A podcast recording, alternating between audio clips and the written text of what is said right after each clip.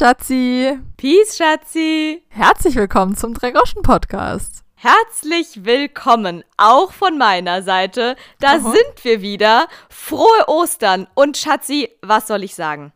Es könnte eigentlich schöner nicht sein. Es ist 1. April, es ist Gründonnerstag, Ostern steht vor der Tür, Feiertagsschauer on fleek. Es müssten paradiesischste Zustände für meine Persönlichkeit sein. Aber es gibt tatsächlich eine Sache. Und die verdränge ich jedes Jahr aufs Neue und werde jedes Jahr aufs Neue dann doch wieder eiskalt davon erschüttert. Ich weiß nicht, ob es das gibt, aber genauso fühlt es sich in mir drin für mich an. Die einen riesengroßen Schatten über diese große Feiertagsparade, die hier gerade Situation hat, legt. Und zwar ist es folgendes: Du kannst es vielleicht schon ahnen. An Ostern macht Let's Dance immer eine Osterpause. Ich hab's noch nicht geahnt, aber ich, okay, darüber reden wir also heute. Alles klar. Ich muss das mal loswerden, weil tatsächlich, ich weiß ja nicht, ob ich schon erwähnt habe. Menschen, die mich ganz gut kennen, wissen es aber. Ich habe zweieinhalb Guilty Pleasures. Das eine ist der ESC. Das halbe Ja. ist noch sowas wie Shopping Queen und das perfekte Dinner. Und das andere ist auf jeden Fall, aber sowas von zu 100% und durch und durch Let's Dance. Ich Ja. liebe es, ich feiere es, ich lebe dafür mit. Und also mein ganzes Leben ist darauf ausgerichtet, irgendwann auch selber mal dort mitzumachen. Das muss man wirklich so sagen. Ich weiß noch nicht genau als was, ob als Promi oder als Profi oder vielleicht auch in der Moderation. Ich könnte mir alles vorstellen. Das Schicksal entscheidet, was am Ende dann wirklich noch dabei rauskommen wird. Ich liebe es auf jeden Fall sehr und wie jedes Jahr, um jetzt hier alle mal mit in unser kleines Ruderboot reinzuholen oder vielleicht ist es auch ein kleines, was ist es dieses, was ist es heute? Ist es vielleicht auch ein, ein Tretboot? Schiff mit acht Segeln und mit 50 Kanonen? Oh, Maybe. wow. Ja, naja, auf jeden Fall ist es so. Let's Dance gibt's immer einmal im Jahr. Und es läuft immer im Frühling. Also es fängt immer so im März an und dann geht die ganze Staffel eigentlich sogar, glaube ich, bis in den Juni hinein. Ja, das zieht sich, Leute. Ja, es zieht sich, aber das ist auch das Gute daran. Da hat man sehr lange was davon. Ich liebe es einfach. Da machen immer so 13, 14 KandidatInnen, glaube ich, mit. Dementsprechend muss es ja immer mindestens 15 Shows geben, bis jeder dann einmal vorgetanzt und rausgeflogen hat und so weiter und so fort. Nicht ganz. Oder? Wenn es 15 Leute sind, in der letzten Show sind sie ja immer zu dritt. Ja, aber die erste Show, da fliegt ja noch keiner raus. Das ist ja immer noch die Kennenlernshow. Da tanzt jeder einmal vor. Ja, aber die gibt's doch erst seit zwei, drei Jahren, oder? Also die haben sie ja irgendwann dann mal eingeführt nach zehn Staffeln. Diese Kennenlernshow. Ihr merkt, wir sind schon lange im Game, Leute. Das ist jetzt nicht erst Game. der Trend seit letztem Jahr. Das ist quasi wirklich unser Leben. Nach der Sendung mit der Maus, da kam Let's Dance. So sind wir aufgewachsen. Ja, obwohl persönlich muss ich sagen, es gab ja mal, bevor es Let's Dance gab, gab es, glaube ich, dieses eine Jahr irgendwie Stars on Ice. Ich glaube, es gab davon nur zwei Staffeln. War das das, wo Olli P. mitgemacht hat und auf Sexy Bag von Justin Timberlake abgedanced hat auf seinen Küfchen auf Eis? War das das? Das kann gut sein. Ich glaube, es hat Alexander Klavs irgendwie die erste, die erste Staffel gewonnen, was natürlich äh, anscheinend sein Lebensschicksal ist, dass er dann immer Castingshows in der ersten Staffel gewinnt. Alexander Klavs hat auch schon in Let's Dance gewonnen. Echt? Okay, was für eine Ja, Castingshow in. Deutschland hat er noch nicht gewonnen? Ach so, ja, das stimmt. Hat er nicht auch bei DSDS mal gewonnen oder so? Er ist ja berühmt geworden, weil er die allererste Staffel von DSDS gewonnen hat. Ja, und dazwischen war er mal noch kurz Tarzan und dann kann ich dir aber sagen, hat der auch vor ein paar Jahren bei Let's Dance mitgemacht und hat da zusammen mit Isabel Edwardson, hat der sich Stimmt. aber sowas von den Let's Dance Pokal geholt. So, Ja, mer- okay. ihr merkt schon, wir sind richtig deep im Thema. Aber ich wollte das noch sagen hier mit, den, mit dem Dancing on Ice. Das war mein, das war mein größeres Highlight. Weil, ähm, weiß nicht, da konnte ich irgendwie mehr mit anfangen, mit so Leute auf dem Eis, wo es dann irgendwie auch ein bisschen spannend wird, weil das Tanzen ist ja dann doch.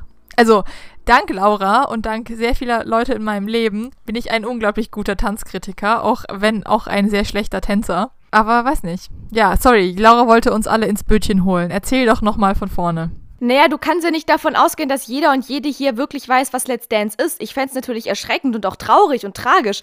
Aber vielleicht für alle da draußen von euch, die es doch nicht genau wissen. Also, ihr habt's vielleicht schon heraushören können. Es ist eine Art wie sagt man, Casting-Show? Casting nee, da wird ja niemand, ja doch, naja, ist Casting, ja doch. Ja, also sowas mit rausfliegen und so auf jeden Fall. Mit anrufen und rausfliegen. Denn es läuft natürlich auch, wie kann es nicht anders sein, beim Privatsender unseres Vertrauens, nämlich mein, hm, hm, hm. Wir wissen es alle. Auf jeden Fall ist es so, dass da immer bestimmte Promis und PromiInnen mitmachen, die aus bestimmten Gründen von ihrer Agentur oder warum auch immer da jetzt gerade hingeschickt werden. das Das ist nämlich auch brauchen. immer der Running Gag des Jahres, dass da auch oft Menschen mitmachen, von denen man es, sagen wir mal, eher weniger vermutet hätte, Ja. dass sie bei sowas wie Let's Dance mitmachen, weil auch das steckt ja schon im Titel drin, da muss man nicht nur irgendwas machen, sondern da muss man tatsächlich tanzen. Also es hat auch was mit einer gewissen Sportlichkeit zu tun. Leute, und ich kann's euch sagen, da gab's manche unterirdische Kandidaten und noch schlimmer ist es, wenn so ein unterirdischer Kandidat lustig ist und so fünf Shows weitergevotet wird und der Profi schon absolute Nervenzusammenbrüche kriegt, wie er dem das jetzt dann bitte auch noch beibringen soll. Ganz genauso äh, verhielt es sich in den letzten Jahren und auch dieses Jahr gibt es da gewisse Kandidaten. Ich nenne auch gleich Namen. Ich will nur kurz zu Ende erzählen, dass es dann so ist, dass jeder von diesen Promis einen Profitänzer oder eine Profitänzerin an die Seite gestellt bekommt und das ist wirklich die Crème de la Crème der StandardtänzerInnen wirklich der Welt gerade. Das sind alles Menschen, die haben mehrere Weltmeistertitel oder sonst was irgendwie im Regälchen stehen und die sind richtig, richtig Weltklasse-TänzerInnen und das finde ich eigentlich auch immer schon das Coole. Mir sind diese Promis so semi-egal. Ich gucke das eigentlich auch eher wegen den Profis an und gucke mir die immer an, wie die so geil tanzen. Und dann gibt es halt immer noch eine geile Jury, die besteht immer aus drei Menschen, hat auch in den letzten Jahrzehnten immer mal wieder gewechselt, aber momentan besteht sie aus Mozzi Mabuse, Und vor allem, der eine, das Highlight, ist von Anfang an seit der ersten Staffel dabei und wird auch, glaube ich, für immer da bleiben. Ja, das Urgestein dieser Jury besteht aus Joachim Lambi mit zwei Ls vorne geschrieben wegen Spanien und so.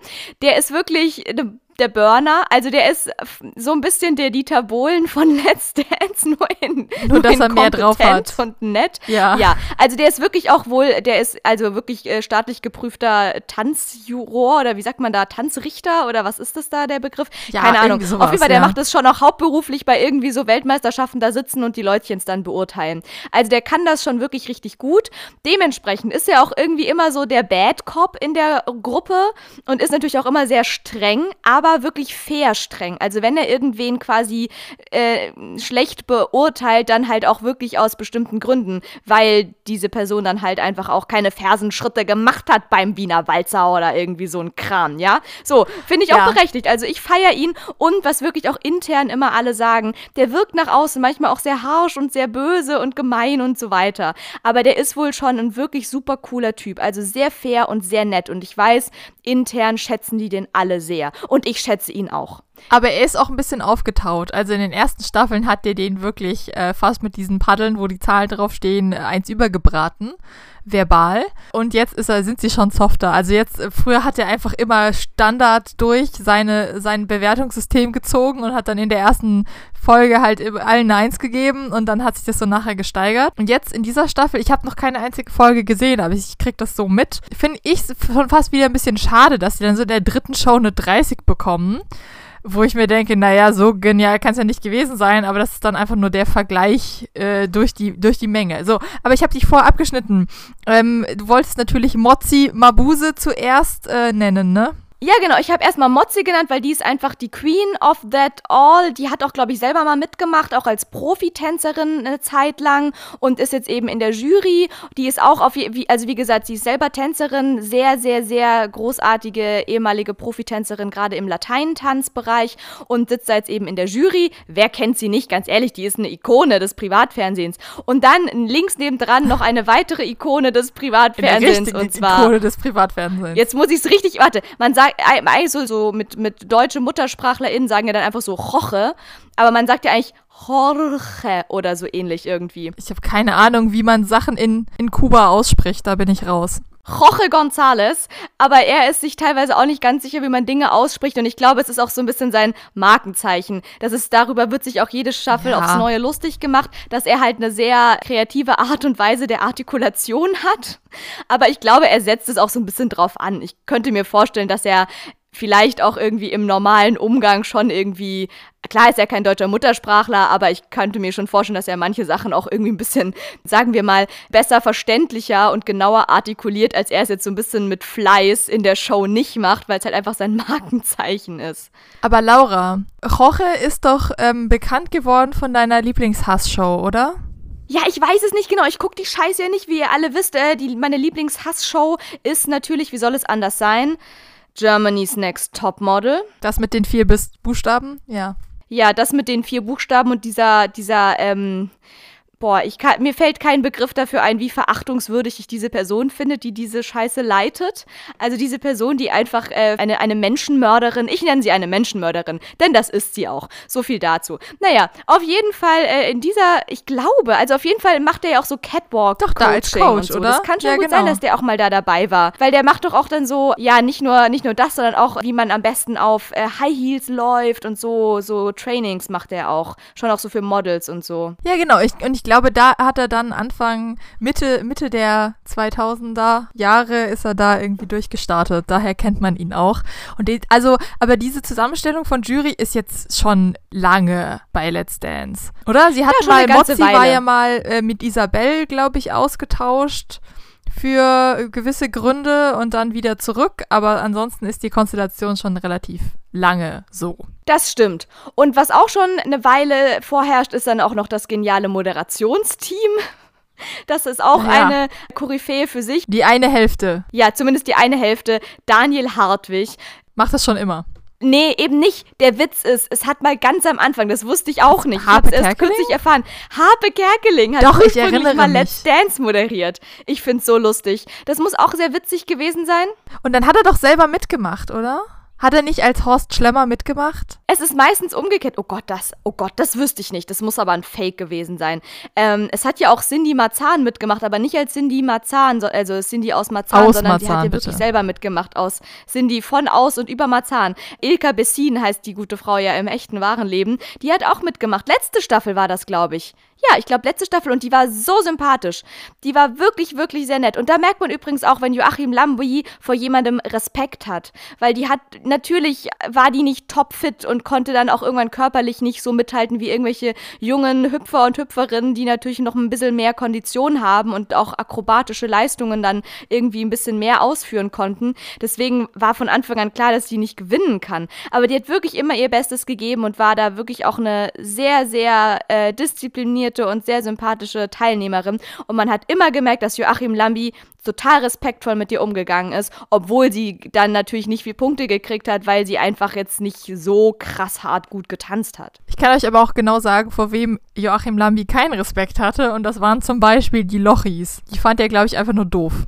Ja, das merkt man wirklich auch. Das merkt man tatsächlich auch in dieser Staffel. Da gibt es auch so ein paar Kandidaten. Ähm, und stimmt, die Lochis haben auch mal bei Let's Dance mitgemacht. Ja, das war auch irgendwie einfach, das war, das war auch einfach nur traurig. Die zwei wussten auch nicht genau, wie ihnen geschieht. Das waren ja dann noch mehr Milchbubis, als sie es jetzt immer noch sind.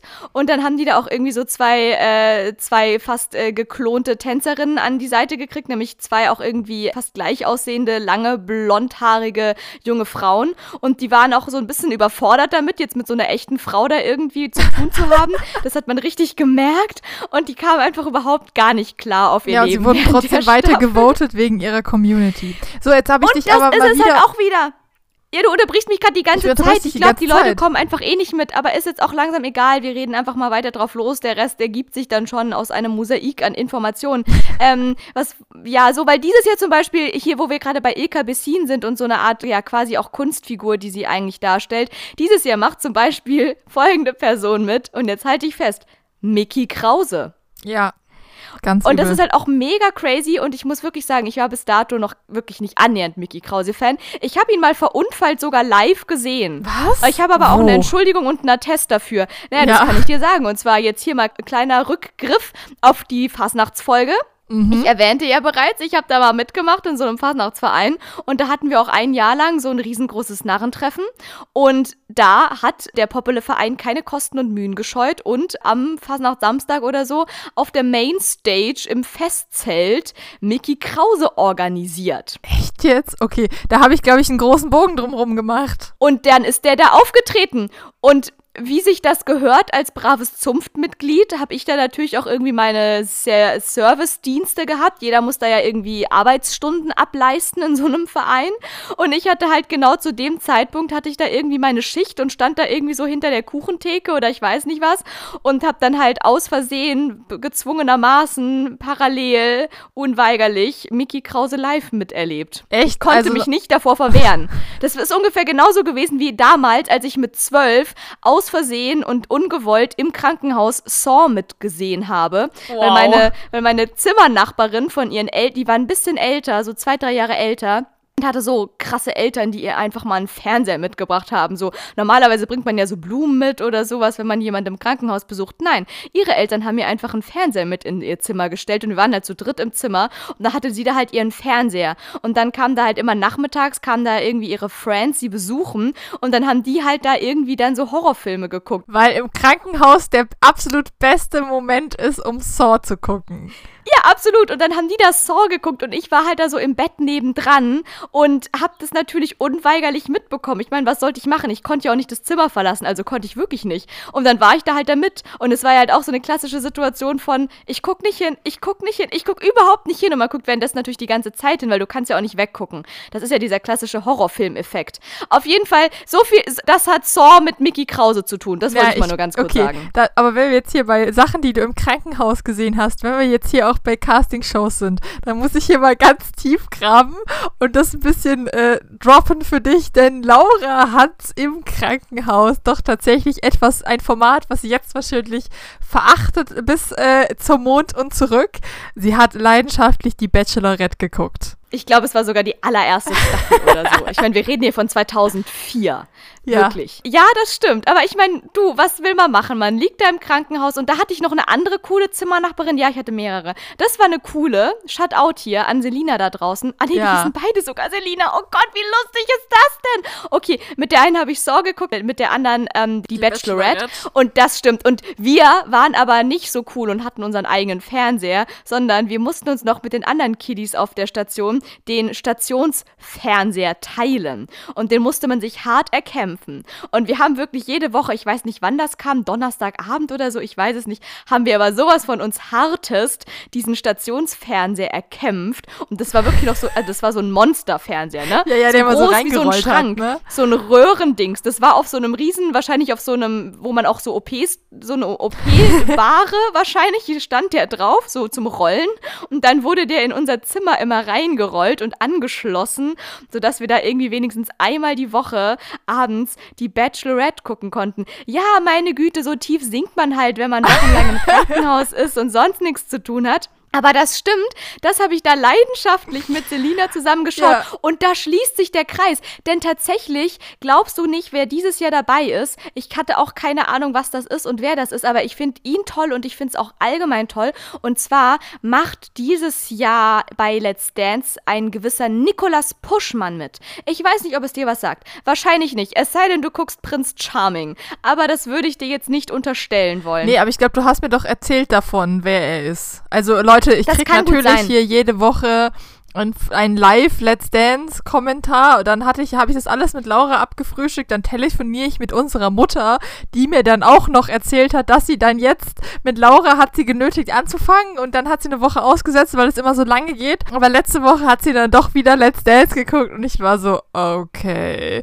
ich krieg's hier von zwei Seiten erzählt. Ihr merkt schon, Let's Dance macht süchtig. Mhm. Also mich hat's nie süchtig gemacht. Das ist traurig, Schatzi. Naja, auf jeden Fall die eigentliche, sagen wir mal, Besonderheit in dieser Staffel ist, dass zum ersten Mal in einer Let's Dance-Staffel ähm, zwei Männer miteinander tanzen. Sonst Ja. ist es immer sehr klassisch, dass halt ein Mann mit einer Frau tanzt, wie das so im klassischen Paartanz der Fall ist.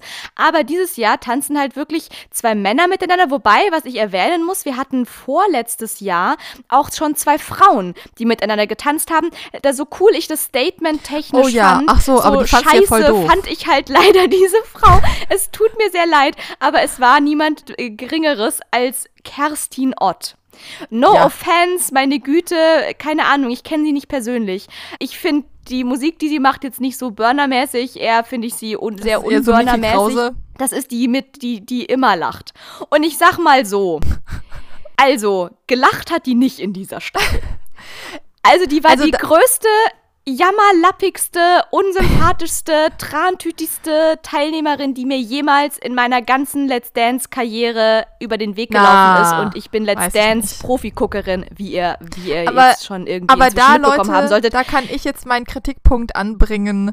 Und zwar, wir befinden uns ja immer noch im Reality-Drama-Privatfernsehen. Und da geht es leider bei Let's Dance nicht nur um ihr Tanzkönnen, sondern es wird auch sehr viel und sehr gerne ausgeschlachtet, was sie jetzt alles für ihre privaten, psychischen und sonst was Probleme im Tanz verarbeiten, mitbringen, überwinden müssen, um überhaupt auf dieser Bühne stehen zu können.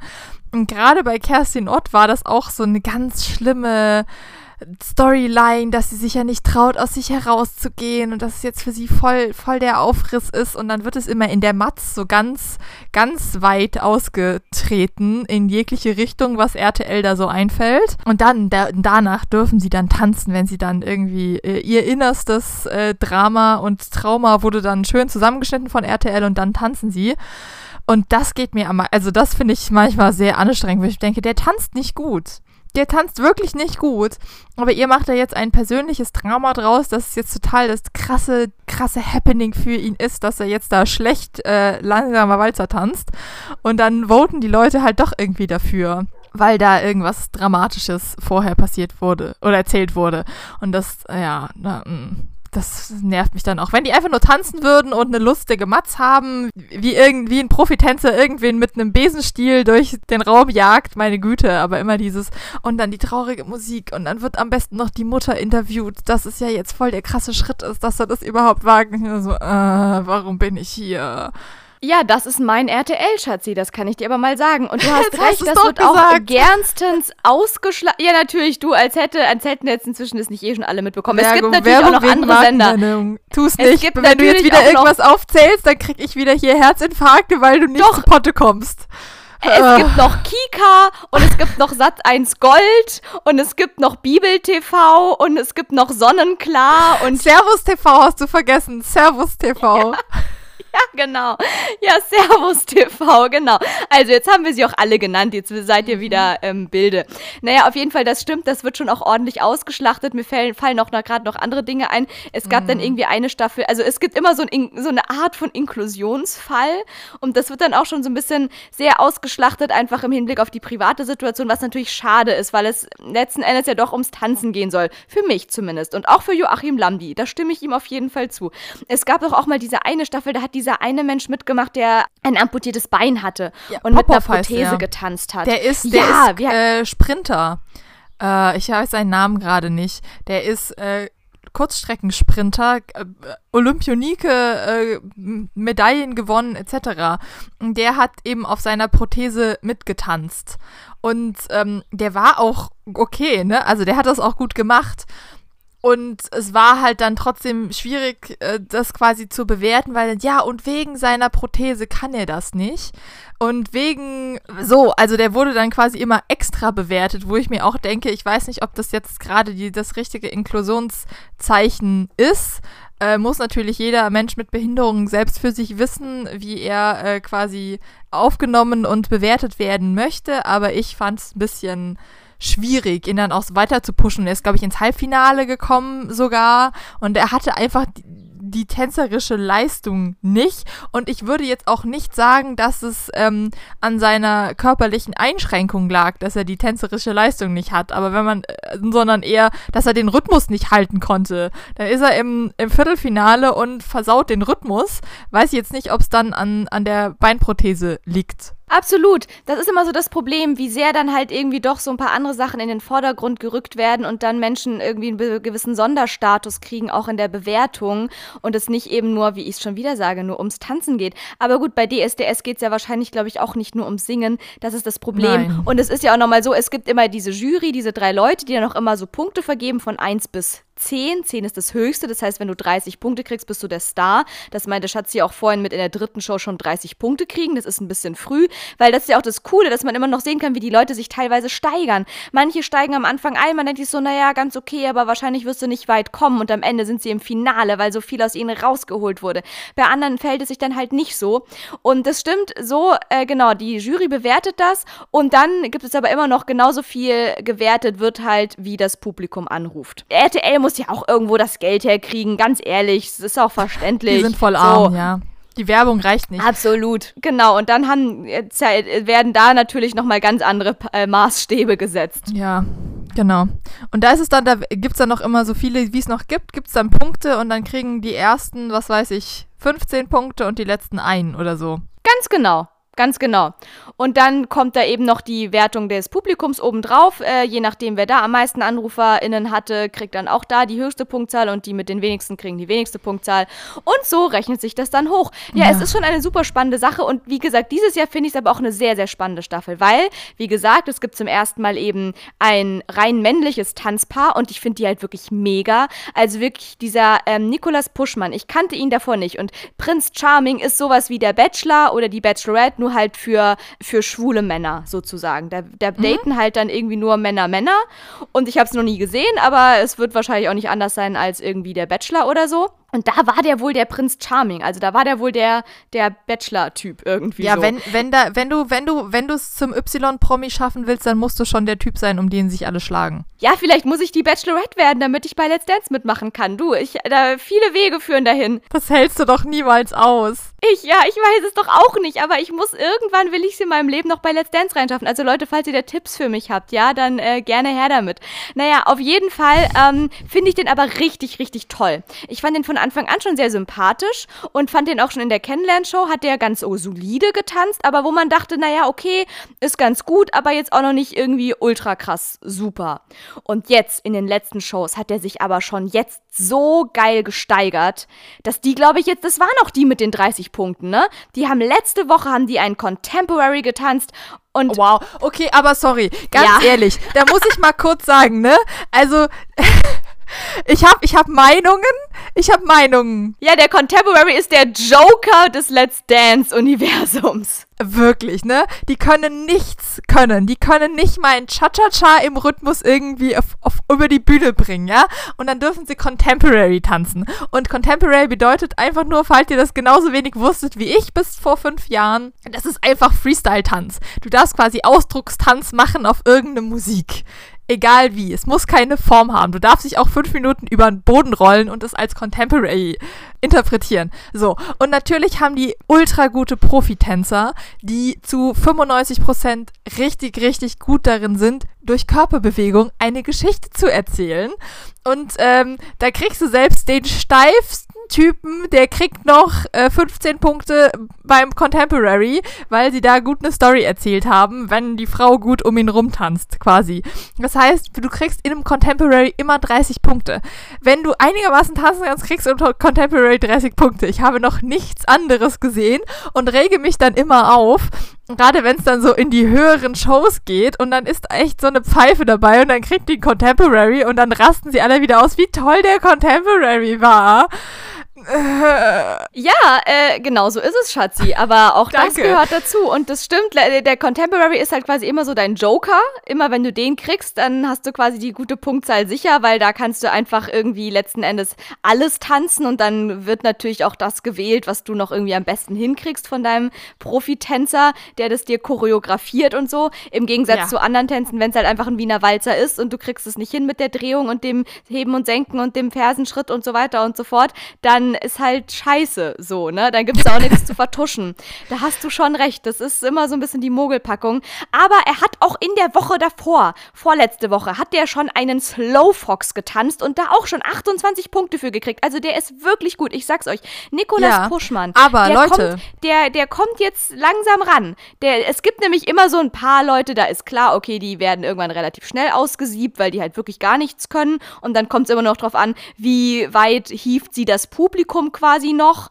Und dann gibt es halt immer so ein gutes Mittelfeld, wo es halt echt drauf ankommt, wer steigert sich noch und wer bleibt hängen. Und dann gibt es immer noch von, von Anfang an, gibt es halt immer noch so ein paar Ultra-Kandidaten, wo man von Anfang an sagt, das sind die Favoriten, das sind die Favoriten. Und dann kommt es darauf an, wie sehr die sich halt auch trotzdem intern immer noch steigern können. Das sind auch, oh Wunderleute, immer Schauspieler, Model oder irgendwelche andere Leute, die wissen, ihren Körper einzusetzen. Also er ist jetzt noch nicht irgendein Rennfahrer auch nur ansatzweise ins Halbfinale gekommen. Sind wir mal ehrlich, das sind alles Leute, die sich wissen, in Szene zu setzen. Ich weiß nicht, äh, Regina Halmich, oder? Die war richtig gut. Es hat auch mal, ja, auch das, aber es hat auch schon ein Fußballer, ein Profifußballer, Hans Sapai, hat schon mal gewonnen. Ja, es hat auch schon Handballer gewonnen. Ich meine, gut, klar, es sind auch schon Leute, die irgendwie auch aus dem dem sportlichen Bereich kommen. Also weil eine gewisse Kondition brauchst du natürlich auch fürs Tanzen. Wobei es natürlich nicht heißt, auch irgendwie, jetzt dieses Jahr macht auch ein Boxer mit. So ein kleiner Hüpfer, den finde ich auch gar, noch, gar nicht mal so gut. Ich habe keine Ahnung, wie der heißt, ähm, weil ich einfach mich nicht fürs Boxen interessiere und den auch bei Let's Dance für mich persönlich so ein bisschen abgeschrieben habe, weil er mich nicht interessiert, weil ich den einfach noch sehr grün schnabelig finde und der einfach auch nicht so gut tanzt. Also ich gehe davon aus, dass der irgendwann auch demnächst dann noch rausfällt, wenn die ganzen Mickey Krauses und so dann dann vor ihm noch rausgesiebt wurden. Auf jeden Fall, der ist Boxer, so, der hat auch die Kondition, aber der hat halt null Taktgefühl und nicht so wirklich geilen Ausdruck. Aber zum Beispiel der Fußballer Hans Sapai hat auch schon einmal gewonnen und dieses Jahr ist auch aller, aller, aller krassester Favorit von allen. Aber er wird auch sehr gehypt, weil er auch sehr gut aussieht und das finde ich fast schon auch ein bisschen sexistisch, wie mit dem umgegangen wird, weil der wirklich auch sehr reduziert wird auf sein ultra attraktives Aussehen. Und zwar ist das Rurik Gislason, ein isländischer Profifußballer. Ach wirklich, der ist Isländer. Das hätte ich jetzt nicht erraten bei dem Namen. Nee, das ist auch eine ganz große Surprisens. Aber der kommt tatsächlich aus Island, mhm. aber spielt auch in irgendeinem deutschen Verein. Keine Ahnung welcher. Äh, nicht, dass ich mich damit. Ich gucke Let's Dance und kein Fußball. So sieht's nämlich aus.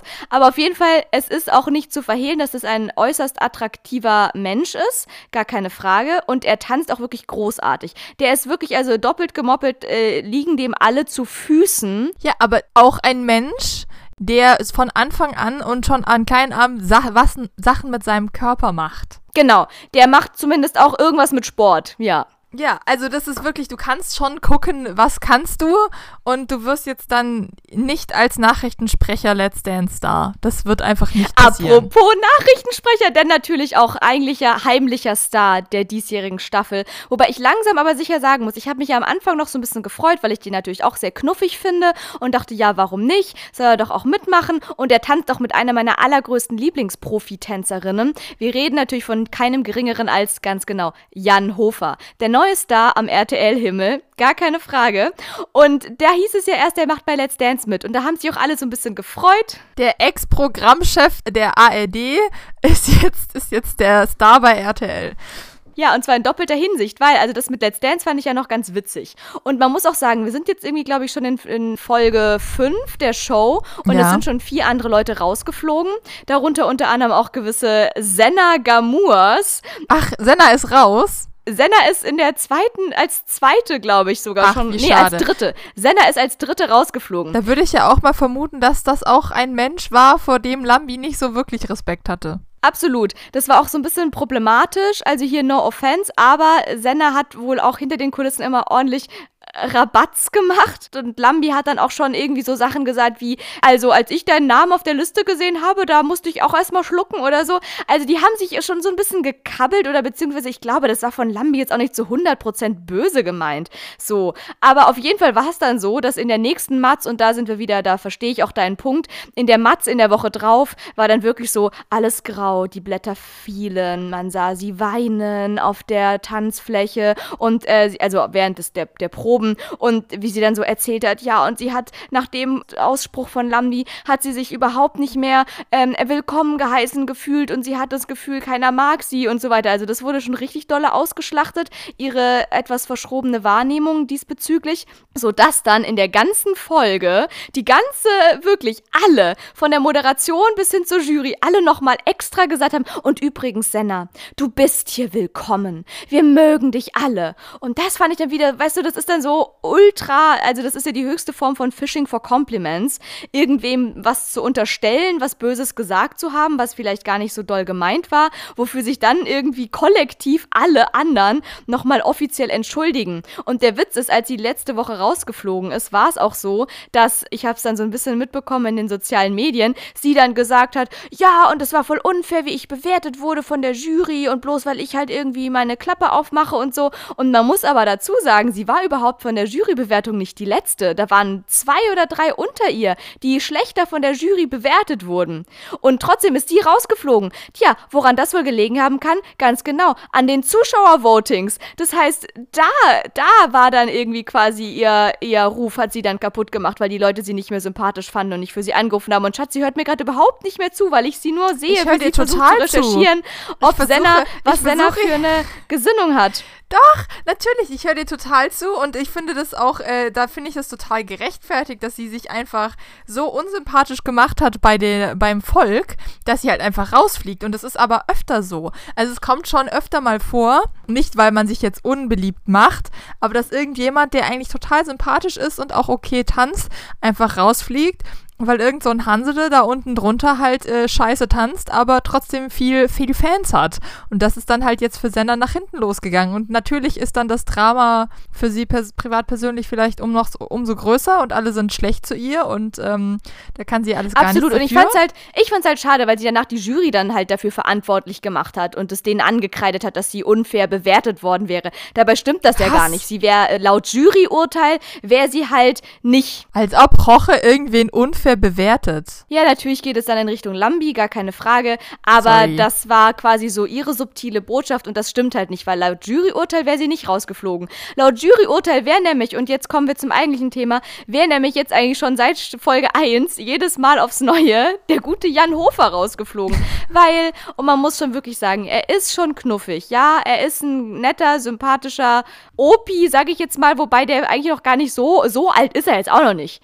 Der ist äh, mit Ende 60 oder so. Nee, Also der ist es Anfang gibt ältere 70, glaube Menschen. ich schon. Wir haben das doch mal recherchiert. Irgendwie sowas. Naja, auf jeden Fall, dann ist er halt ein, dann ist er halt ein knuffiger Opi. So, aber das Problem ist, jetzt macht er ja schon so ein paar Folgen mit. Und man muss wirklich sagen, also steigerungstechnisch sehe ich da wenig.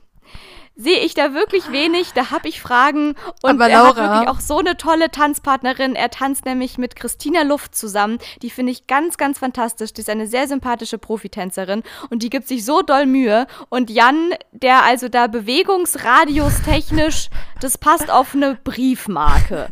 Für alle, die nicht mehr wissen, was eine Briefmarke ist, das sind diese kleinen Teile, So- die so man ein auf Quadrat- diese Briefe, die es anderthalb so früher gab. Ähm, ja, naja, auf jeden Fall, also wo ich so denke, so geil steigert er sich nicht und ich finde ihn auch inzwischen, muss man wirklich sagen, er ist süß, aber er ist auch sehr langweilig. Muss man wirklich sagen. Und dann finde ich es umso krasser, wo ich dachte, das mit Let's Dance habe ich ihm ja noch abgekauft. Und da wird er jetzt halt irgendwie noch so ein bisschen durchgewinkt, weil halt irgendwie seine ganzen Fans aus der ARD jetzt alle, finde ich auch lustig, alle gucken jetzt Let's Dance und äh, rufen Ja, ja. für Jan Hofer an. Tagesschau Ultras. Die Tagesschau Ultras gucken jetzt extra Let's Dance. Aber jetzt, jetzt, jetzt schlägt's ja irgendwie 113, weil jetzt soll der ja noch irgendeine Nachrichtensendung bei RTL moderieren. Und da denke ich so, okay, was ist denn da schiefgelaufen? Der nicht, kriegt der nicht genug Geld von, der, von unserer GEZ? Ist irgendwas schiefgelaufen? Naja, tatsächlich habe ich wohl, also mich hat das schon ein bisschen schockiert. Ich habe das nämlich in einem Zuge erfahren mit Dieter Bohlen ist geschasst bei DSDS. Okay, Oh, Leute, wie heute schade. ist so richtig Trash. Und dann hier, Thomas Gottschalk springt für Dieter Bohlen bei, bei DSDS ein. Oh, wie schön. Und Jan Hofer und Jan Hofer übernimmt eine RTL-Nachrichtensendung. Das habe ich alles zur selben Zeit erfahren. Und da war dann so ein bisschen, da hatte ich dann wirklich guck eine mal, Spiegel-Eilmeldung? Hatte ich Fragen ans Universum. Wirklich wahr. Wirklich, wirklich wahr. Hast- Hattest du Fragen an RTL? An nicht nur an RTL. Nicht Ja, nur Laura, an alle, RTL. alle Wege führen nach Köln. Aber um noch mal hier, um, ich, ich dachte gerade, wenn du jetzt hier ein bisschen über Jan Hofer hatest, ich erinnere mich da so ganz deep. Ich glaube, hieß sie Angelina? War, war Angelina dein Hassobjekt? Angelina Kirsch, aber die mochte ich. Das war so Die ein Plus-Size-Model, okay. oder das ist sie immer noch, aber die war ganz toll. Die hat toll getanzt, ja. Ach stimmt, ah, dann war die das. Die, die hat doch mit Massimo, die hat sogar bis ins Finale mitgetanzt mit Massimo. Dann habe ich das verwechselt. Aber es gab doch, die hat mit Christian getanzt. eine GZSZ-Darstellerin und die hat es, glaube ich, bis, äh, bis ins Viertelfinale geschafft. Und ihr könnt euch nicht den Rage vorstellen, den Laura veranstaltet hat, jedes Mal, wenn sie eine Show weiterkam. Es war schon sehr amüsant, weil jedes Mal, sie, sie ist immer noch drin, oh mein Gott, und die ist so scheiße. Und Laura ist sonst der letzte Mensch, der Body shamed. Sie würde das niemals tun. Aber wie Laura sich über äh, die Krautstampfer dieser Schauspielerin ausgelassen hat, wie sie da ähm, etwas ungelenk über die Tanzfläche walzt, das war schon spannend. Erinnerst du dich? Mir fällt leider der Name gerade nicht ein. Das finde ich jetzt so ein bisschen äh, frappierend. Das musst du jetzt mal bitte kurz für mich recherchieren. Okay, Aber du hast recht, auch das ein Klassiker. Es macht jedes Jahr auf jeden Fall auch immer jemand aus einer Castingshow mit, jemand äh, aus dem Sportbereich mit und auch jemand von GZSZ mit. Dieses Jahr nämlich auch wieder. Dieses Jahr ist es Valentina Pade. By the way, die Zwillingsschwester von Cheyenne Pade, falls euch das eine nichts gesagt haben sollte. Ich kannte die alle davor nicht, weil ich das nicht gucke, aber die ist sogar ganz cool. Also irgendwie keine Ahnung, was die bei GZSZ so verbricht, aber auf jeden Fall ist die eigentlich sehr sympathisch und ist auf jeden Fall eine der großen Favoritinnen, auch diese Staffel. Ähm, die macht mit und damals hat halt. Aber Laura, auch, sorry. Wie hieß die denn? Ha hast du gerade Pade gesagt? Hier, ähm, titelt ja. die Gala. Valentina Pade hat eine gebrochene Rippe. Was geht? Was? Oh mein Gott, das wusste ich doch gar nicht. Was ist da los? Oh mein Gott, das darf ja nicht wahr sein. Aber mit einer gebrochenen Rippe kann man weiter tanzen. Das ist nicht das Problem. Aber sie ist das doch ein Promi und kein Profi. Die Profis, die. Das tapet ähm, man, das tapet man und dann nimmst du Schmerzmittel und dann geht das durch. Da hatten wir schon du. Damit kenne ich mich aus. Und dann wird Atmen eingestellt. Da, damit kenne ich mich aus. Ich könnte auch als Physiotherapeutin bei Let's Dance mitmachen. Gar kein Problem. Was ich da schon für Unfälle miterlebt habe, das, da spart man sich jedes Medizinstudium. Auf jeden Fall kann ich dir sagen, also mit einer gebrochenen Rippe kannst du noch irgendwie weiter tanzen. Muss man halt mhm. gute Choreografien machen, gut tapen und Zähne zusammenbeißen. Aber das müsste gehen. Aber scheiße. Ja. Okay, wow. Du. Ja, das tut mir sehr leid. Oh Gott, oh Gott, das ist jetzt richtig spannend, was ich hier nicht alles erfahre. Und ihr seid wahrscheinlich alle schon längst eingeschlafen. Aber auf jeden Fall, diese eine, die da vor drei, vier Jahren mitgemacht hat, die war auch von GZSZ und es tut mir leid, aber die konnte wirklich gar nicht tanzen. Gar nicht. Und trotzdem ist sie wirklich Runde um Runde weitergekommen, weil ihre ganzen Dovi GZSZ-Fans alle für sie angerufen haben. Und da war ich mal kurz mal richtig sauer auf die GZSZ-Community, weil ich dachte, ihr versaut mir hier meine ganze Staffel und bringt hier die ganze Statistik durcheinander weil Laura, er jedes Mal aufs Neue diese Frau durchwinkt. Bist du bereit für den Namen? Ja, bitte hau raus. Iris Mareike Steen war das. Oh ja, natürlich. Oh, furchtbar. Einfach nur furchtbar. Leute, also keine Ahnung, was die sonst so macht, aber tanzen kann sie nicht. Sie, ist, sie ist, hat Platz 5 bekommen, ne? Ja, freut mich für sie. Ja, das ist gut so. Genau, ich weiß noch, als sie Thomas Herm, als Thomas Hermanns vor ihr rausgeflogen ist, war dann fertig Spaß da ist dann, da war dann alles, alles in Brand bei Laura. Absolut. Also das sind wieder, das, das sind dann so Sachen, da, da muss ich dann mal kurz leiden. Und wie gesagt, es gibt dann auch diese anderen lustigen Fälle, zum Beispiel Uli Potowski ist auch so ein Klassiker für sich. Der ist auch eigentlich ganz, ganz schlecht gewesen, aber hatte so viel äh, Entertainment-Potenzial. Und ich glaube, das war so ein Running Gag, weil den fanden die Leute irgendwann, also ich glaube. Der ist auch immer noch ein Running Gag. Ja, bis heute. Der wird auch immer verglichen mit allen. Weil das war folgendes, der war wirklich so schlecht, der hätte eigentlich ab der ersten Staffel rausfliegen müssen. Aber wegen der Zuschauervotings, weil die ihn ganz nett und sympathisch fanden, und das ist er ja wohl auch, ist er doch irgendwie noch relativ weit gekommen. Dann ist er aber irgendwann doch rausgeflogen, Halleluja. Und dann ist aber in der Folge drauf irgendwer krank geworden. Und dann ist immer so, wenn die Person dann quasi aus Krankheitsgründen ausscheidet, darf die Person, die in der letzten Folge ausgeschieden ist, wieder mit reinkommen. Das heißt, Uli Putowski war plötzlich wieder mit im Game. Und jetzt kommt's. Und der Witz war, der hat mit Katrin Menzinger zusammengetanzt. Und die ist eigentlich auch eine sehr, sehr, sehr ambitionierte Person. So, die auch nicht locker lässt, eigentlich. Aber man hat sowohl Katrin Menzinger angemerkt, dass die jetzt langsam keinen Bock mehr hat, mit diesem Nichtskönner tanzen zu müssen. Und man hat auch Uli Potowski angemerkt, dass, dass der eigentlich gar Bock keinen Bock mehr, mehr, auf die Scheiße hatte. Der hat wirklich jede Folge aufs Neue darum gefleht, rauszufliegen, weil der hat natürlich witzig verpackt und der hat dann auch mit Absicht scheiße, also noch schlechter als eh schon getanzt und so. Ja, der war, der musste doch immer zittern und stand dann immer da mit diesem Bitte. Ja, und sie haben wirklich immer nur noch Gags gemacht. Die haben dann auch irgendwann hat Katrin Menzinger dann ihren eigentlichen Profitanzpartner noch mit in die Choreo reingeholt und dann haben sie eigentlich die ganze Choreo haben nur die zwei Profis miteinander getanzt und Uli Potowski saß auf irgendeinem so Barhocker und hat nur zugeguckt. So waren dann irgendwann die Choreos und der Witz war halt, das Publikum, das ist halt schon sehr perfide. Die fanden das halt irgendwann so witzig, dass sie den jede Woche aufs Neue immer weiter gewotet haben. Ja. Das war wirklich der Running Gag aller Zeiten. Die hatten alle keinen Bock mehr. Die Jury hatte keinen Bock mehr, Uli Potowski hatte keinen Bock mehr, seine Tänzerin hatte Katrin keinen Bock hatte mehr. Eh keinen Bock Und genau mehr. das haben die ZuschauerInnen so gefressen, dass die aus, wirklich so richtig aus Fleiß, den jede Woche aufs Neue weitergevotet haben. Und der ist, glaube ich, auch wirklich bis kurz vors Viertelfinale gekommen oder so. Da, das ist, das ist die Reality-Show. Das ist auch, wenn, wenn die merken, jemand im Stu Dschungelcamp findet das so richtig scheiße, was mit ihm da passiert, dann muss der bleiben. Da kannst du aber Gift drauf nehmen. RTL macht's möglich. Total. Macht's also da bin möglich. ich jetzt auch gespannt. Es könnte mit Jan Hofer dieses Jahr irgendwie ähnlich laufen, glaube ich so. Ähm, ansonsten ist, wie gesagt, noch Mickey Krause ist dabei. Letzte Woche ist Kai Ebel rausgefallen. Der war auch so ein Uli Potowski-Fall. Auch wieder mit Katrin Menzinger, witzigerweise. Kai Ebel kan kannte ich auch davor gar nicht, aber der ist irgendein so Typ von der Formel 1, scheinbar. Ja, ja, Moderator keine Ahnung. Auf jeden Fall, der war auch so, der konnte quasi gar nichts, aber der hat immer noch wenigstens eine witzige Show draus gemacht. So, der ist jetzt rausgeflogen. Wen ich ganz furchtbar finde, ganz, ganz furchtbar. Und da habe ich auch Insider-Sachen, also das ist auch ganz schlimm. Und zwar, wer noch mitmacht dieses Jahr, ist Erol Sander. Wer kennt ihn nicht? Der Schnulzentyp aus dem ZDF. Kommiss, wie heißt äh, irgendwie äh, Komm, Kommissar äh, Istanbul? Nee, äh, äh, Mordkommission Mord, Istanbul oder wie heißt es? Mord Ding? Istanbul, irgendwie sowas. Ja, ja. Irgendwas mit Istanbul auf jeden Fall. Also da spielt er einmal so einen Kommissar in Istanbul und ansonsten spielt er irgendwie in jedem anderthalbten Rosamunde Pilcher irgendwie den äh, Prinz Charming quasi irgendwie so mit, ja. aber auch in ganz schlecht. So, und jetzt ist wohl folgendes, und da kann ich jetzt mal Shoutout an unsere Mutter. Als wir gemeinsam die erste Show gesehen haben, da hat mir unsere Mutter erzählt, keine Ahnung aus welcher Quelle sie das hat, dass bei Erol Sander zu Hause gerade wohl so minimalst der Haussegen so latent schief hängt. Also so ein bisschen so quasi eher so in der Waagerechten hängt der schon, der Haussegen. So. Und mhm. da hat mhm. sie mir erzählt, dass es ganz schlimm ist mit seiner Frau und so weiter und so fort. So, und mit dem Wissen mit dem Wissen guckt ihr jetzt mal noch schön die letzten Shows an. Denn es ist folgende Situation.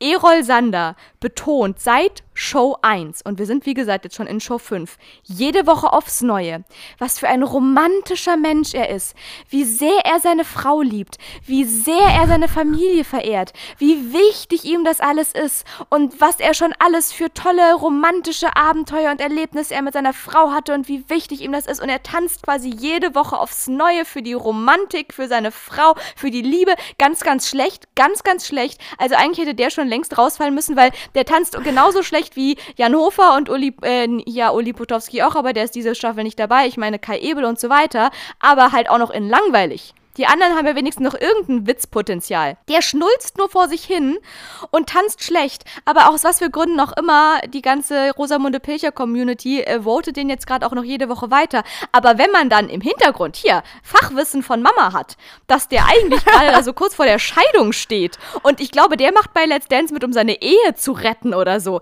das finde ich schon sehr traurig. Das ist, also Leute, über Let's Dance, da sind schon mehrere Ehen zerbrochen. Definitiv. Mindestens mindestens drei. Also wir haben eine, äh, wir, es wurde eine Tänzerehe wurde geschieden, äh, dank einer Let's Dance Teilnehmerin. Dann haben sich in der Staffel, haben sich Pietro Lombardi und Sarah Lombardi getrennt. Ich glaube, er war, Pietro war dann nochmal da in einer Folge, um zu zeigen, hey, ich bin doch da. Und zwar eine Woche später war alles aus. Aber Hauptsache Alessio geht's gut. Ah, Hauptsache Alessio geht's gut. Und in der, in der Staffel dann Gil Ofarim. Ich glaube, in der Let's Dance Staffel war es noch okay, aber danach ist seine Frau ihm auch ordentlich aufs Dach gestiegen, weil die Tochter ist geboren worden und einen Monat später hat der Mann sich mal kurz kurz bis äh, zum Sieg im Finale für drei Monate quasi von zu Hause komplett verabschiedet, ist mal zu Ekat gezogen, also zu seiner Tänzerin. Die hatten offiziell nichts miteinander, aber danach war da auch Trennung am Start. Also Let's Dance ist nicht gut für die Ehe. Ich würde das nicht machen, um die Ehe zu retten. Das stimmt. Auf der anderen Seite genauso viele Paare, die sich da schon getrennt haben, genauso viele haben sich auch gefunden. Letzte Staffel zum Beispiel hat Christina Luft, besagte jetzige Tanzpartnerin von Jan Hofer, hat letzte Staffel mit Luca Henny zusammengetanzt. Wer kennt ihn nicht? Der hat doch auch bei irgendeiner Castingshow mitgemacht. Hat er nicht auch mal bei DSDS oder nee? DSDS, bei ja. Irgendwas, der ist auf jeden Fall aus der Schweiz ist der und der hat auch für die Schweiz vorletztes Jahr beim äh, Eurovision Song Contest gesungen. Ich, super sympathischer Kerl. So, und die haben auch miteinander getanzt und da haben sich auch schon tausend Gerüchte gebildet während der Show. Es war wohl währenddessen noch nichts und kurz nachdem dann die Show zu Ende war, haben sie dann äh, verkündet, dass sie jetzt ein Paar sind. Also ich sag mal so, genauso viele Ehen wieder irgendwie auseinanderbrechen, genauso viele neue Liebeleien entstehen auch währenddessen. Genau, also Laura tut nur so, als würde sie das alles fürs Tanzen gucken, aber eigentlich guckt sie es nur für die Love Stories und die Mats. Nein, ich gucke es wirklich nur fürs Tanzen. Ich bin diejenige, die das als einzige Ja, wirklich ja, ja. mal seriös guckt. Wirklich Würde ich jetzt auch sagen. Ich gucke so, das aber Laura, Ich Moment. bewerte die Kostüme, ich bewerte die Kostüme, die Outfits, die Musik, den Glitzer, die Moderation, auch eine Sache für sich. Daniel Hartwig macht's großartig und dann hat er immer noch so eine semi-gute äh, Co-Moderatorin am Start. Also muss ich mal wirklich sagen, Leute, also ich würde mich melden. Wenn die nächste Moderatorin da ausfällt, ich würde mich melden. Er hat schon Mhm. mit, mit Silvi Mais moderiert, das war ganz, ganz schlimm. Sie Tut hat sogar leid. mit, er hat sogar mit Sylvie van der Vaart sogar noch äh, moderiert. Auch das, also auch noch schlimmer. Das sind alles irgendwie dann immer so ehemalige Teilnehmerinnen. Laura, hast du jetzt nicht gerafft, das ist die gleiche Person, ne? Hoffentlich hast du verstanden, Ja, dass es die natürlich. gleiche Person ist. Natürlich Okay, habe ich das gerafft, aber was soll ich denn sagen? Naja, auf jeden Fall hat die auch mal mitgemacht und danach durfte sie moderieren. Dann irgendwann war die weg vom Fenster und dann kam Viktoria Swarovski. Die hat auch in der einen Staffel noch gewonnen und in der nächsten Staffel durfte sie dann auch, äh, seitdem, seit drei Folgen moderiert sie das Ganze jetzt. Und naja. Staffeln. Seit drei Naja, Staffeln. naja. Aber Laura, Genau. okay. Jetzt hast du wirklich 50 Minuten über Let's Dance geredet. Ich könnte noch weitere 50. Habe ich schon erwähnt, dass die Schwester von Barack Obama dieses Jahr mittanzt? Das ist doch auch mal eine krasse Sensation. Aha, da hat die Gala auch irgendwas getitelt. So, aber eigentlich, um das jetzt nochmal zu kontextualisieren, Let's Dance ist natürlich in der Osterpause, nicht weil es Ostern ist, sondern weil Let's Dance immer live am Freitag stattfindet. Und das haben wir in Deutschland am Karfreitag, genau, Tanzverbot. Um das jetzt mal hier irgendwie noch zu kontextualisieren, warum Let's Dance nicht stattfindet. Warum Laura hier Drama hat. Und soll ich dir jetzt mal was sagen? Nein. Schade. Du, ich sag's trotzdem. ist, doch egal, ist doch mir egal. Ne, es ist nämlich so, und jetzt kommt's mal wirklich. Ich hatte diese Erkenntnis erst letzte Woche. Dass es wegen des Tanzverbots ist? Ja. Indeed. Es ist nicht so, als wäre ich in einem katholischen Dörfchen groß geworden und wüsste nicht um die Ko Konditionen in Bezug auf Karfreitag. Aber ganz ehrlich, dieses Tanzverbot an Karfreitag ist für mich erst irgendwie relevant geworden, als du nach Berlin gezogen bist und alle Berliner Schnappatmung bekommen, dass es Tanzverbot gibt an Karfreitag. Das war für mich vorher nie ein Thema. Man, da hat man gar nicht drüber nachgedacht, dass man jetzt an Karfreitag nicht Party machen gehen kann. Das würde man eh nicht machen. Ähm, in Berlin gibt's auch kein Tanzverbot an Karfreitag. Echt jetzt? No. No, no, no. Das war ja der Witz. Ich bin ja erst auch, auch theatertechnisch. Da habe ich erst noch in Theatern gearbeitet, die waren in irgendwelchen katholischen Gefilden. Ich sag nur Konstanz. Da war das aber auch so richtig verpönt. Da durften wir am Karfreitag auch keine Vorstellung spielen oder so. Also auch nicht, wenn wir die Passion Christi gespielt hätten oder so, sondern es durfte einfach gar nicht gespielt werden. Und dann bin ich irgendwo hier in den heidnischen Nordosten gezogen. Und das ist sowas von wurscht, was ich hier schon an Karfreitag für Vorstellungen rausgehauen habe. Also das ist wirklich, hier, hier kennt man das nicht. Hier gibt's es nicht. Und deswegen Ja, dachte ich auch im Fernsehen gibt es das einfach nicht. Und ich dachte die ganze Zeit, okay, das ist halt einfach wegen der. Laura, die drehen in Köln. Ja, Bitte. natürlich, Schatzi, aber du, auch ich, auch, auch ich mache Fehler. Auch ich fehle manchmal. Nein, ich weiß, ja es ist unwahrscheinlich. Aber es ist tatsächlich so, ich dachte wirklich jetzt 15 Jahre meines Lebens, okay, es ist hart, aber es ist ja auch eine lange Staffel. Die müssen ja auch mal kurz zwischendurch durchatmen. Und wer weiß, was RTL sich sonst so dabei denkt. Und das ist halt irgendwie dann immer so eine Osterpause, weil ich immer so dachte, naja, an Ostern, da gucken die Leute ja auch, dann ist eine Feiertagssituation, dann sind die vielleicht alle im Urlaub, dann guckt man das nicht, dann wäre es eine verschenkte Show, wie dem auch sei. Ich Nein, dachte, das nein. ist so eine Marketing-Sache. Deswegen dachte ich immer so, dann sind die halt da einfach deswegen im Urlaub. Und jetzt jetzt habe ich aber letzte Woche zum allerersten Mal erfahren, weil Let's Dance wird halt wirklich immer Freitagabends ausgestrahlt. Wenn sie Samstag senden würden, dann wäre es, glaube ich, ein ganz anderes Ding.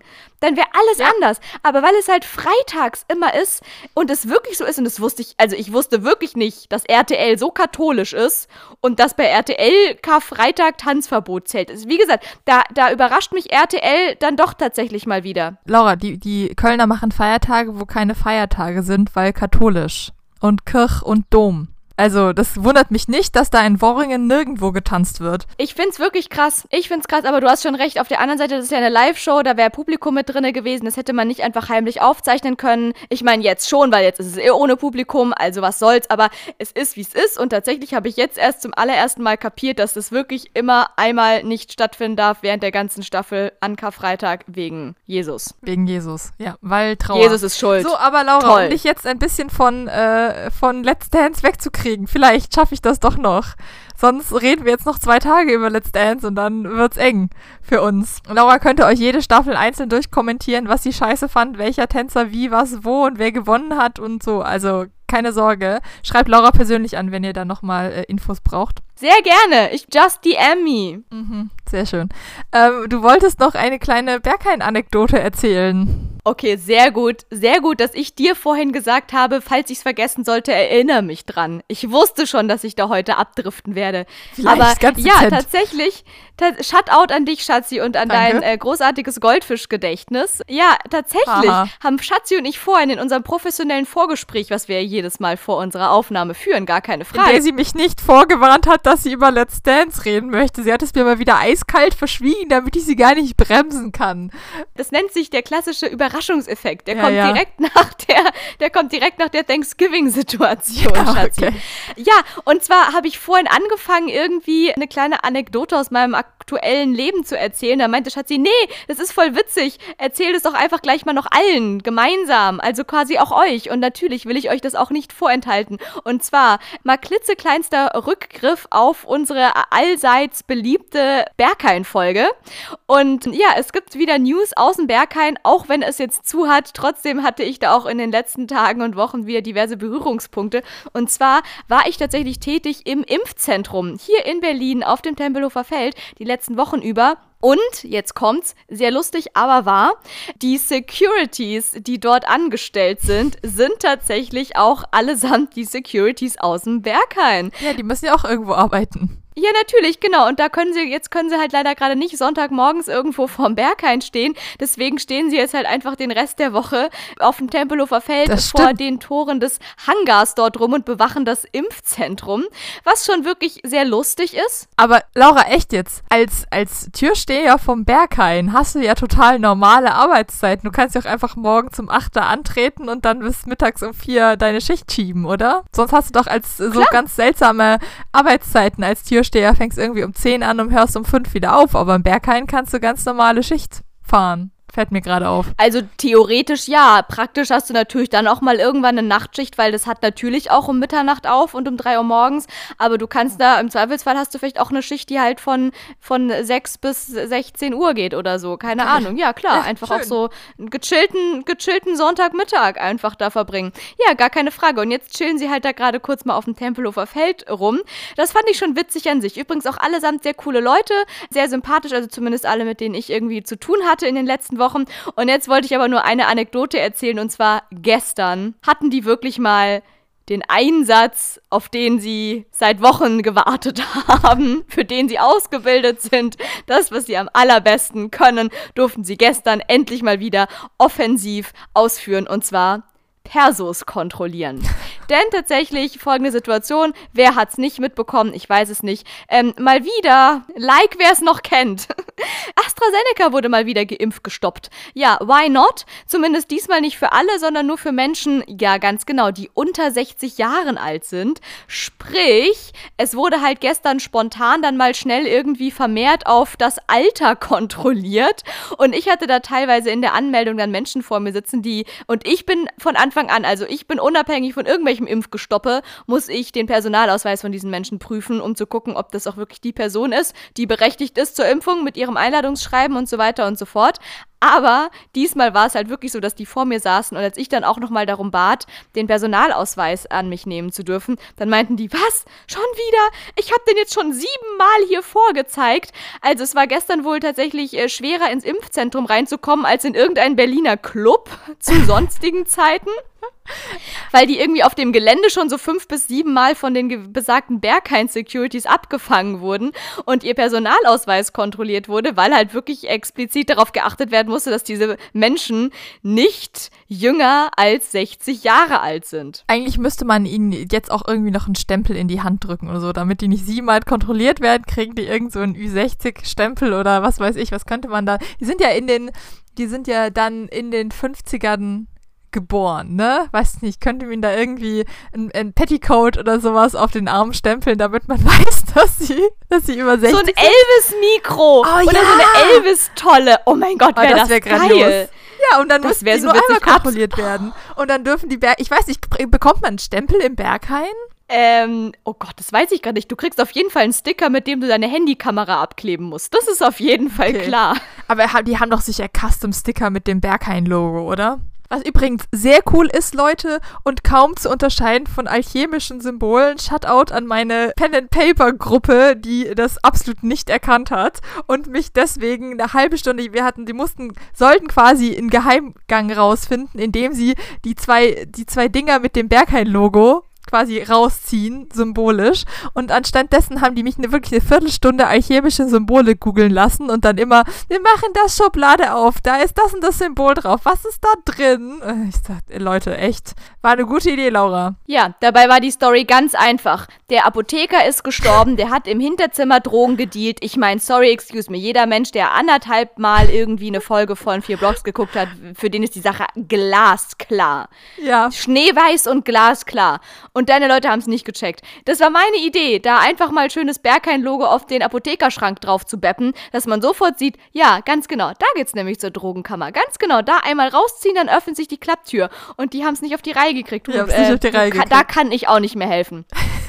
Aber das mit dem Stempel ist auf jeden Fall eine geile Idee. Ja, du, vielleicht schlage ich das da dem mal meinem Teamleiter mal noch vor, dass da einfach der Erste, der den Menschen rausfischt mit dem Perso, der kriegt dann so seine Elvis-Tolle aufs Handgelenk draufgestempelt und danach müssen sie nicht nochmal extra ihren Perso rauskramen, sondern einfach nur immer schön ihre Elvis-Tollen-Stempelung auf ihrem Handgelenk zeigen und dann werden sie reingewinkt ins Impfzentrum. Genau, und dann so können, sie, dann können sie, wie sich das gehört, dann werden sie von allen Leuten draußen neidisch angeguckt, wie die jetzt zu einem Partystempel gekommen sind. Es ist die ganz harte Privatparty. ja, finde ich tatsächlich eine sehr, sehr gute Idee. Danke. Ja, ich werde das mal, ich werde das mal in die Wege leiten, Schatzi. Sehr gut. So, Laura, also eigentlich ist die Zeit jetzt vorbei. Eigentlich hast du dir jetzt selber deine Quizfrage verletzt danced. Wie stehst du dazu? Was? Also ich wollte sagen, ich hätte ja eigentlich noch was zu erzählen, wie mein Date mit dem Lieferandomann ausgegangen ist. Eigentlich hast du mich auch noch gar keinen Buzzfeed-Quiz abgefragt und da finde ich das schon schade genug. Ja, ich hätte das alles vorbereitet gehabt, aber du wolltest ja lieber über Let's Dance reden. Ja, ich weiß auch, es ist einfach alles schiefgelaufen heute und das ist ja schon alles jetzt dann nicht mehr möglich. Das müssen wir alles auf nächste Folge ver, ver, vertagen, verpinnen, wie auch immer. Das heißt, wenn jetzt überhaupt noch was drin sein sollte, dann ist es aber mal sowas von ultimativ die Quizfrage. Also die muss drin sein, wenn schon alles andere nicht mehr drin ist. Ja, dann aber rucki zucki hier. Ich halte mich fest, ich sitze schon, ich bin angeschnallt, ich bin bereit. Sehr gut, dann haben wir die Hälfte der Zeit schon gespart. Also gut, wir sind wieder im Game. Pass auf, es ist auch tatsächlich eine Frage, die habe ich natürlich mal wieder dramaturgisch perfekt rausgesucht, denn sie hat natürlich äh, total was mit Ostern zu tun. Nämlich, was macht man an Ostern am, am allermeisten, vor allem gerade in der jetzigen Zeit, wo man ja eh nicht viel rumreisen darf und sonst was. Essen, Ja, und danach? Kuchen. Ganz genau, auf dem Sofa chillen und lange Filme gucken. Oh, geht, Ganz ja. genau, so ist es. Ich sag nur Ben Hur, ich sag Quo Vadis, ich sag die 7000 Gebote, die 7, 8, 9, 10 Gebote, wie dem auch sei. Oder auch andere Filme, wie zum Beispiel Avengers Endgame. Oh ja, und grandios. darum dreht sich unsere heutige. Frage. Beziehungsweise hat sie mit einem Darsteller aus diesen Filmen zu tun. Es hat auch viel mit Märtyrern zu tun, Avengers Endgame. Also, passt zu Ostern. Absolut. Es ist die, abso es ist die ultimative Osterfrage. Eine klassische Osterfrage. Und äh, da kommt auch ein quasi fast schon bekannter Mensch, der uns auch schon mal begegnet ist hier in diesem Podcast, äh, vor. Und zwar Mark Ruffalo. Ruffalo. Ah, Wer sehr schön, kennt ja. ihn nicht? Mhm. Hulk. Ja, stimmt. Also das hätte ich ja sowas von überhaupt gar nicht gewusst. Dass der Typ auch mal in grün irgendwo über die Bühne gerannt ist, das wusste ich tatsächlich gar nicht. Er ist ein ganz toller, süßer, sympathischer Typ. Also alle, alles, was du von ihm siehst, irgendwie in Interviews und sowas, ist einfach grandios. Also total nett und äh, so. Ja, und wir hatten ihn quasi schon so ein bisschen bei uns auf der Leinwand, als wir über Shutter Island gesprochen haben. Da spielt er ja nämlich auch mit. Aha. Und in diesem Dings Die Unfassbaren, was du mir hier mal auch empfohlen hast, da Ja, hat er auch mitgespielt. Ja. Ja, und wusstest du, ich habe den nämlich dann mal gegoogelt, du, nicht, dass diese Frage jetzt doch noch tausend Jahre gehen Ja, würde. ja. Wusstest du, dass Mark Ruffalo schon einen Hirntumor einmal hatte und dass sein Bruder in den Kopf geschossen wurde und so gestorben ist? Nein, aber was sind das für lebensbejahende Fakten? Das ist alles steht so auf Wikipedia. Das ist schön. So. Ja, das fand ich irgendwie krass, weil ich habe den dann mal vorher gegoogelt, um mir ja ein genaueres Bild über seine Persönlichkeit zu machen. Und die zwei Sachen sind definitiv bei mir hängen geblieben. Alles klar. Und was gibt es für eine Frage zu Mark Ruffalo? Ja, genau. Also in dieser Frage erfahren wir noch eine weitere ähm, Aspektigkeit seiner Persönlichkeit und die lautet wie folgende. Warum konnte Hulk-Darsteller Mark Ruffalo die Weltpremiere des Blockbusters Avengers Endgame kaum erwarten? War es etwa A, er durfte seine Wohnung in Los Angeles wieder betreten? Oder war es B, er konnte endlich seine Verlobte heiraten? Oder war es etwa C, er wollte erfahren, was in dem Film tatsächlich passiert? Tja, Schatzi, A, B oder C? Ich habe keine Ahnung. Ich finde alles ziemlich cool. Ich äh, nehme jetzt mal C, ganz langweilig. Weil ich mir vorstellen kann, dass Mark Ruffalo auch so einer ist, der sagt, ich lese nicht das ganze Skript, weil äh, Avengers Endgame war ja schon richtig heftig für, für, das, ähm, für das Fandom und für das ganze Universum, was da jetzt so alles passiert. Da ist sehr viel passiert. Deswegen ähm, kann ich mir vorstellen, dass er sagt, okay, ich lese wirklich nur meine Parts und gucke dann, was wirklich passiert. Okay, Schatzi. Also, ich sag dazu jetzt mal zwei Sachen. Das erste ist, deine Erklärung ist richtig, richtig, richtig falsch. Ja. Aber du hast trotzdem die richtige Antwort ausgewählt. Herzlichen Glückwunsch, die Kandidatin hat noch 100 erleben darf. Punkte. Dass ich das noch erleben darf, dass du mir sagst, dass eine, dass, dass es mal andersrum ist, dass ich schlaue, dass ich dumme Dinge sage, aber ich trotzdem recht habe. Ja, ganz genau so ist es nämlich. Also du kriegst 99 Punkte von mir, den einen Punkt ziehe ich dir ab, weil deine Herleitung war leider richtig falsch, so richtig Okay. ga, gar nicht richtig. Ja, kann ich mitleben. Aber du hast dich für absolut das Richtige entschieden. Es gab auch die äh, lustigsten ähm, Herleitungen in der Sendung, in der ich diese Quizfrage aufgeschnappt habe. Zum Beispiel, ähm, dass er vielleicht wirklich durch und durch die ganze Zeit grün angemalt war und deswegen so lange seine Wohnung nicht betreten wollte, weil er nicht wollte, dass da irgendwas dreckig wird Hä? und seine eigenen Möbel dort irgendwie dreckig werden, weshalb er sich so lange ausquartiert hatte. Leute, der Hulk ist CGI. Ja, du, weiß man doch nicht. Oder das mit der Verlobten, weiß man auch nicht genau, was da irgendwie los war, ob er so lange, warum auch immer sie nicht heiraten konnte. Aber nee, es ist tatsächlich C, aber aus einem ganz anderen Grund. Und zwar nicht, weil er irgendwie denkt, ach, ich will selber gar nicht wissen, wie es ausgeht, du, ich lass mich überraschen, ich will mich nicht selber spoilern, obwohl ich in dem Teil mitspiele. Nee, es ist eher andersrum. Und zwar ist es wohl schon in den anderen Filmen davor passiert. Es ist ja nicht der erste Film, äh, wo er als Hulk irgendwie am Start war, sondern der hat ja auch, glaube ich, noch in anderen Avenger-Teilen mitgespielt. In allen. Ich glaube in vier oder fünf. Ja, das kann natürlich sein. Ich weiß es überhaupt gar nicht. Aber auf jeden Fall war es wohl da so der Fall, dass der gute Marky Boy sich als kleine Plappertasche herausgestellt hat.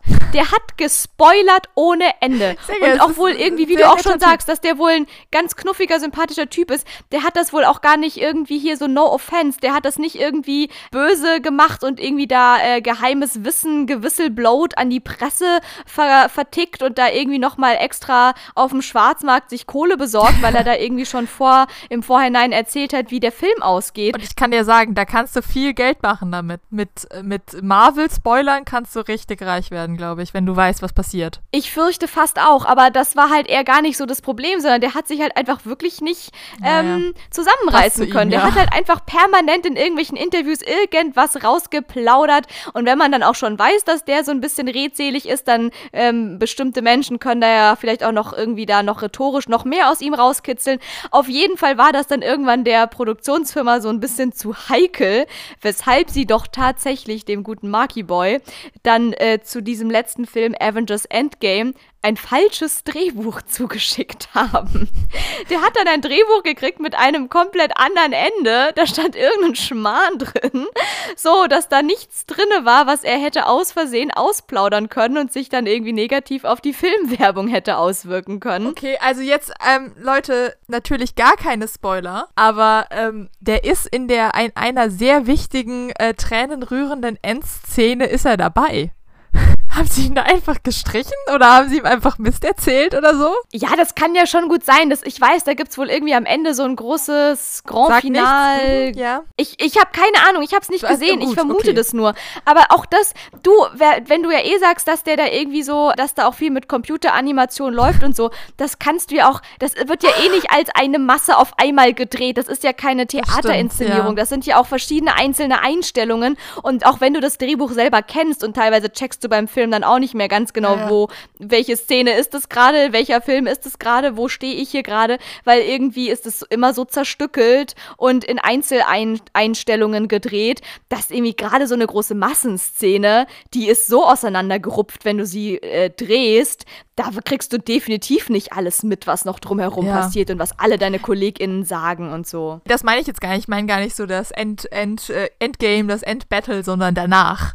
Da ist er eigentlich voll am Start, so mit, mit dem, was danach passiert ist. Aber schön, dann hat Mark Ruffalo also das erlebt, was wir alle anderen im Kino auch erlebt haben und hat dann erst verstanden, was da so passiert. Ja, quasi. Und ich finde es halt einfach sehr, sehr lustig. Also auch kleiner Lifehack an euch alle da draußen, falls ihr mal mit ihm zusammenarbeiten solltet, ja, dann ähm, lieber nicht alles verraten, sonst weiß es die Presse vor, bevor der Film überhaupt fertig Ja. geschnitten ist. Der Typ ist einfach zu nett. Es gibt auch so einen ganz bekannten Clip von ihm. Ich glaube, bei, bei der Avenger-Premiere, äh, wo sie Chris Evans äh, interviewen und dann kommt er dahinter quasi in der Kamera mit diesem Oh mein Gott, das ist Chris Evans. Darf ich ein Foto mit dir machen? So. Also äh, sehr, sehr, sehr, sehr lustig, der Typ. Ja, cool. Dann ist es ja eigentlich wirklich eine ganz sympathische Sache. Also jetzt Ja. gar nichts, worauf man böse sein sollte oder so. Ja, auf jeden Fall.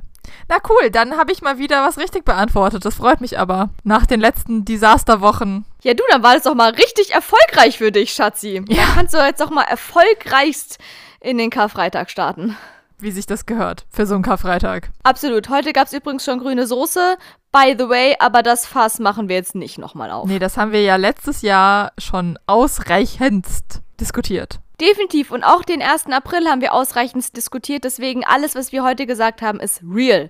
Da ist kein Aprilscherz dabei, auch nicht das mit Jan Hofer und RTL. Das ist alles so, das könnt ihr alles nachlesen in der Suchmaschine eures Vertrauens. Und in diesem Sinne sage ich jetzt einfach mal, Leute, ich tanze jetzt mal weiter Richtung Karfreitag. Ich hoffe, ihr habt auch ein wunderschönes Osterwochenende, findet alles, was ihr sucht oder auch nicht gesucht habt und lasst es euch gut gehen. Äh, lasst die Sonne scheinen, tanzt durch euer Leben. Let's dance on fleek. Äh, ich bin raus. Shut out. Bis zum nächsten Mal. Frohe Ostern und tschüss. Ja, ich hoffe auch, dass ihr viel Erfolg hattet beim Osterhasi suchen und äh, den Frühling dann danach jetzt genießt. Bis zum nächsten Mal. Tschüss.